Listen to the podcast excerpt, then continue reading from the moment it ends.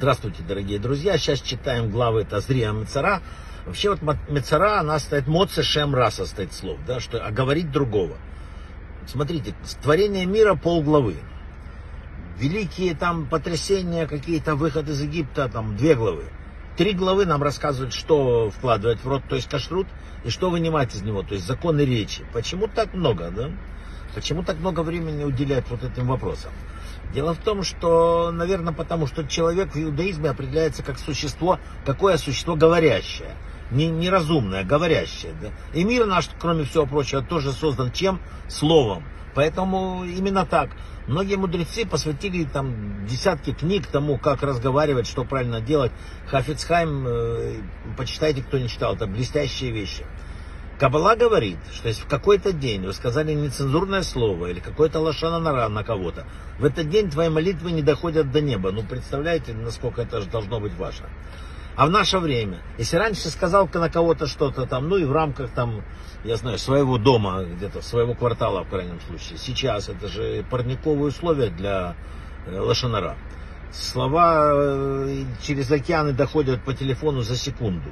Facebook, интернет, Twitch, Meet, что, что угодно, пожалуйста.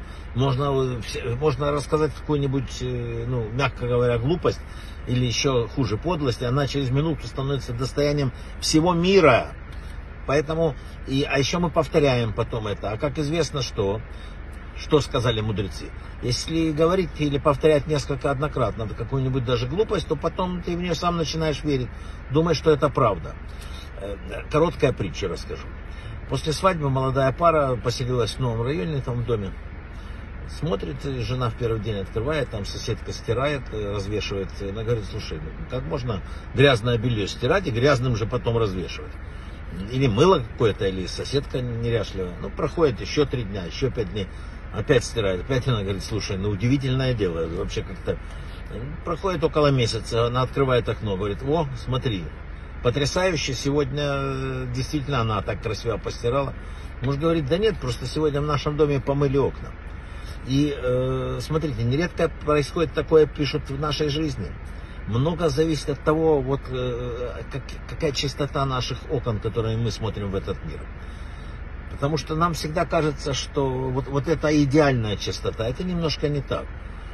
Мы также смотрим на окружающих. Перед тем, как вообще критиковать другого, написали мудрецы, надо проверить чистоту наших намерений, нашего сердца по отношению к этому человеку, к этому миру, и, и насколько я правдиво в данный момент вообще умею смотреть на окружающих. Есть всякие тонны нюансов, как вообще относиться к э, разговору. Это настолько серьезно для наших мудрецов было. Например, если вы коротко там, без намерения нанести какие-то, вызвать ненависть, э, но подозревая, что ваши слова станут не самыми лучшими, вызовут негативную реакцию, произнесли, приступаете запрет. Сима говорит своей близкой подруге Басе, что мира изменилась к худшему, потому что не участвует в благотворительности, и надо бы ей помочь. Там, встретив, ей рассказывает, э, что ты ничего плохого не хотел, приступил закон сказал своему про друга кому-то, что во время шедуха, что, а, знаете, по, по интеллигентности ему еще двигаться и двигаться. Он хотел хорошее, приходит к нему друг, говорит, что ж ты сказал? Он говорит, ну вот все так думают, приступил закон.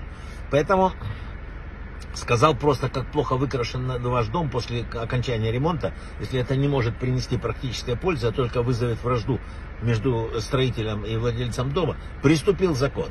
То есть не так все просто, потому что слово, оно не просто первично. Слово можно разворачивать мир в любую сторону. Слово очень, кто хочет для себя еще немножко так устражить, я могу рассказать такую вещь. Слово, согласно Кабале, э, вообще сплетни, да, вот особенно, способствует распространению болезней, которые передаются воздушно-капельным путем. Злословие, написано, наносит колоссальный ущерб духовной вот этой силе человека. Причем и тому, про кого говорят, и тому, кто говорит.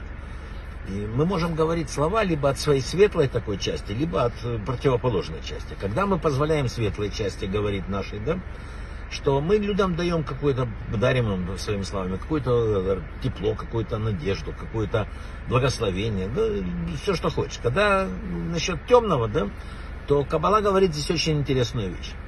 Каждый из нас приходит в этот мир, имея ограниченный запас негативных слов, которые он может произнести.